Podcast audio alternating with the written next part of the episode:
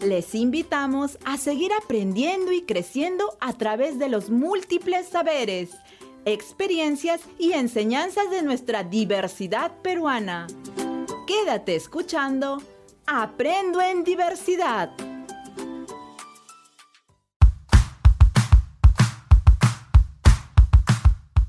Bienvenidos chicos y chicas del quinto año de secundaria a nuestro programa de reforzamiento de aprendizajes. Hola Sayuri y Octavio, ¿cómo se encuentran en estas semanas de descanso? Buenas tardes, profesor Néstor. Me encuentro muy bien, disfrutando de los programas que estamos transmitiendo estas semanas.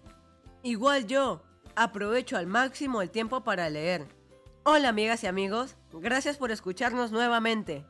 Qué bien chicos, hoy tendremos un programa en el que analizaremos un tipo de texto.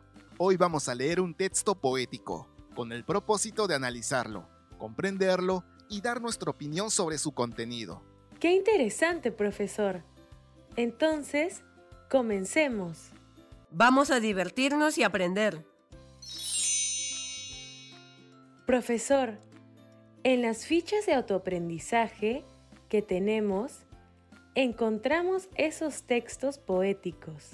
Así es, Ayuri invitamos a las chicas y chicos a revisar la ficha de autoaprendizaje de comunicación quinto grado, que se encuentra en las páginas 29 al 35. Les doy un momento para que lo busquen.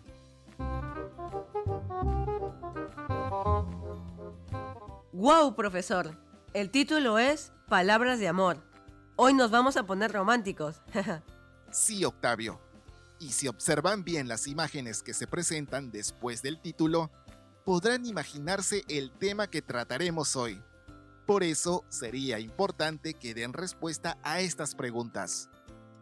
¿Qué actitud tienen los jóvenes en esa imagen? ¿Qué sentimientos consideran que expresan el uno por el otro? Piensen un momento. Así es, chicos. Vemos una pareja que expresa sus sentimientos a través de sus gestos. Pero, ¿bastará solo los gestos para expresar nuestros sentimientos? ¿O hay otra forma de expresarlos? Profesor, lo podemos expresar mediante palabras y acciones. Muy bien. Entonces les pregunto, según su experiencia, si lo desean expresar mediante palabras, ¿qué textos usarían para expresar sus sentimientos? En clase nos enseñaron que hay textos narrativos, expositivos, descriptivos, instructivos y argumentativos. No recuerdo que nos hayan dicho que a través de uno de ellos podemos expresar sentimientos. Está bien lo que afirmas, Octavio. Por eso al inicio del programa les mencioné que vamos a trabajar un tipo de texto que es poco estudiado en las aulas. Se trata de los textos poéticos, y tienen a la poesía como una expresión literaria cuya finalidad es expresar emociones, sentimientos e ideas a través de un lenguaje artístico. Se enuncia mediante versos que se agrupan en estrofas. Sí, profesor. Me encanta leer poesías y poemas, sobre todo las que hablan del amor. Entonces, les invito a leer el texto cuyo título es Poema 15. Octavio, ¿puedes leer este texto para tus compañeros? Claro, profesor, con mucho gusto. Poema 15. Me gustas cuando callas porque estás como ausente, y me oyes desde lejos y mi voz no te toca. Parece que los ojos se te hubieran volado y parece que un beso te cerrará la boca. Como todas las cosas están llenas de mi alma, emerges de las cosas, llena del alma mía. Mariposa de sueño, te pareces a mi alma y te pareces a la palabra melancolía. Me gustas cuando callas y estás como distante y estás como quejándote, mariposa en arrullo. Y me oyes desde lejos y mi voz no te alcanza. Déjame que me calle con el silencio tuyo. Déjame que te hable también con tu silencio. Claro como una lámpara, simple como un anillo. Eres como la noche, callada y constelada. Tu silencio es de estrella, tan lejano y sencillo. Me gustas cuando callas, porque estás como ausente. distante y dolorosa, como si hubieras muerto. Una palabra entonces, una sonrisa bastan, y estoy alegre, alegre de que no sea cierto. ¡Qué bonito! Es muy romántico. De verdad, al escucharlo, se sienten los sentimientos hacia otra persona. Así es, Ayuri. Es un poema que pertenece al poeta chileno Pablo Neruda, que ganó un premio Nobel en 1971. Es uno de los máximos poetas de la literatura latinoamericana. Este poema está dentro de su poemario.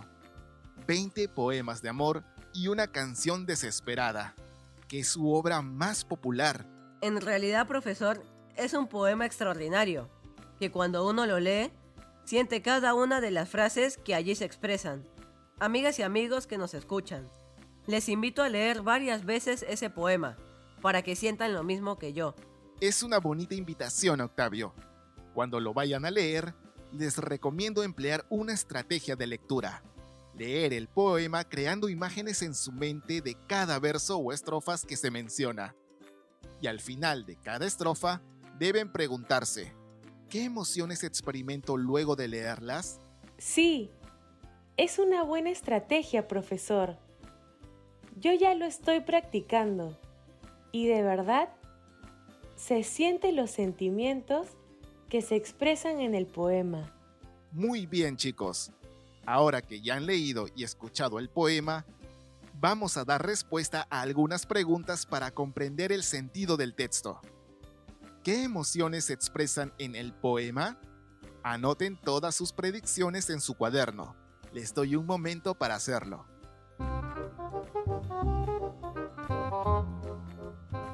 Yo creo que refleja un apasionado sentir y que no es posible olvidar lo que uno quiere. Tampoco se borra de la mente las fuertes pasiones vividas y dejan huellas. Sí, profesor.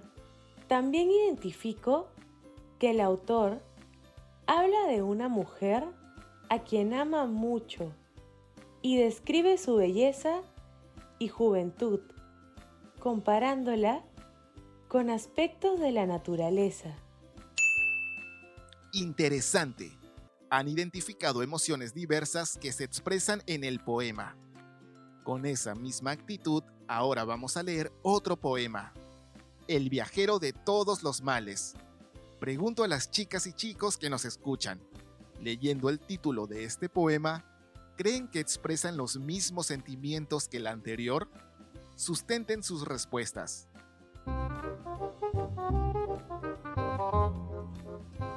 Profesor, deseo leer el poema.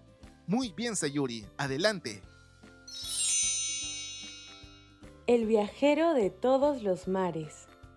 Yo era triste, como los pájaros de medianoche, acostados en las tinieblas, como las punas sin árboles, de frente a los vientos fríos de la costa triste como los fuertes, como los vencidos cuando empieza la muerte anticipada de la indiferencia.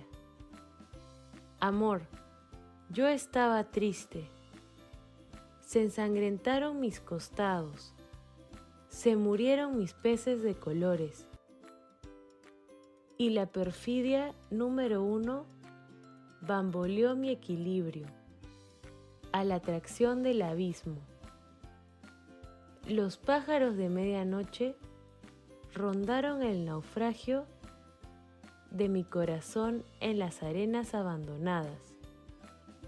Pero llegaste, tú para quien mis brazos se abrieron en cruz. Las arañas del sueño tejieron la seda infinita de la amnesia tú, conquistador ilusionado de mis tribus salvajes de tristeza, donde llevaste la religión de una alegría nueva como los aeroplanos sobre las selvas vírgenes. Hoy, el traje de nuestras almas es el arco iris de la sonrisa. ¡Qué hermoso poema! Gracias a Yuri por la lectura. Profesor, hay algo que me llama la atención. Cuando escuchamos el poema, suena muy bien, pero si lo vemos escrito en la ficha, hay palabras que no deben escribirse así. Parece que presenta errores ortográficos, como la falta de signos de puntuación. Escriben hoy con I y no con Y. ¿Por qué es eso, profesor? Interesante observación, Octavio. Para entender esas observaciones debemos saber que los textos poéticos se enmarcan en diferentes corrientes literarias. En este caso, la autora del poema Magna Portal pertenece a la corriente literaria del vanguardismo. Sí, profesor. Por ello, en la ficha nos explica que el vanguardismo es una corriente literaria que surgió a inicios del siglo XX. Se caracterizó por expresar rebeldía frente a la forma de creación que había imperado en el siglo XIX. En el campo de la poesía proponen el verso libre. Esto dio lugar a que muchos crearan poemas con frases incompletas, sin los signos de puntuación o alterando la escritura de las palabras. Esto se puede apreciar en el poema, en el que la autora emplea la I en vez de Y, es decir, el vanguardismo defendió la total libertad de expresión. Gracias a Yuri. Seguramente las diversas corrientes literarias ustedes ya las estudiaron con más detalle en el colegio. También debemos recordar que en los poemas hay una voz que habla. Esta es conocida como el yo poético o voz poética. No se le debe confundir con el autor, persona real. Así, dicha voz es un elemento ficcional, creado por el poeta.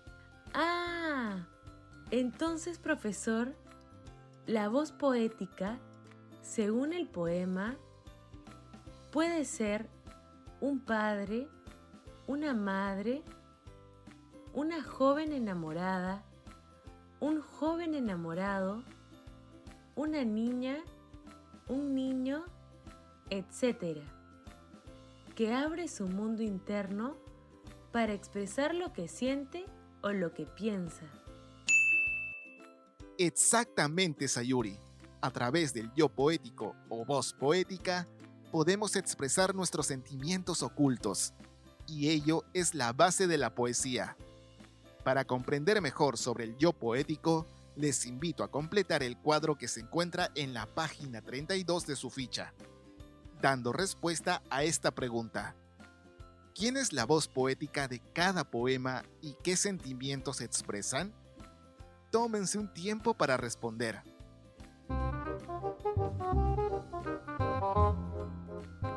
Luego de completar el cuadro, respondan. ¿Qué sentimientos en común expresan ambos yo poéticos? Y finalmente, cada uno de ustedes respondan. ¿En qué situaciones de mi vida he vivido esos sentimientos?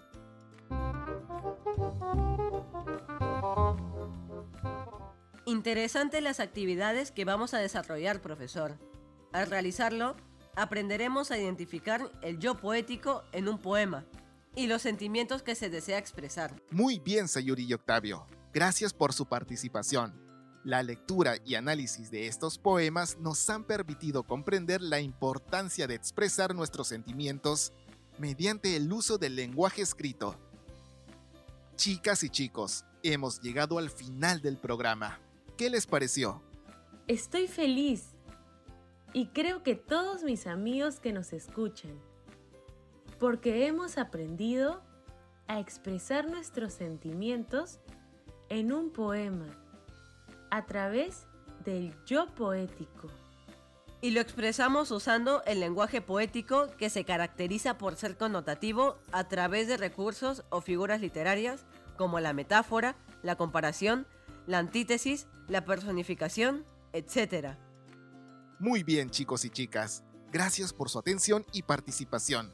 Es momento de despedirnos. Hasta el próximo programa. Cuídense mucho. Chao, chao, amigas y amigos. Ministerio de Educación. Bicentenario del Perú 2024. Gobierno del Perú.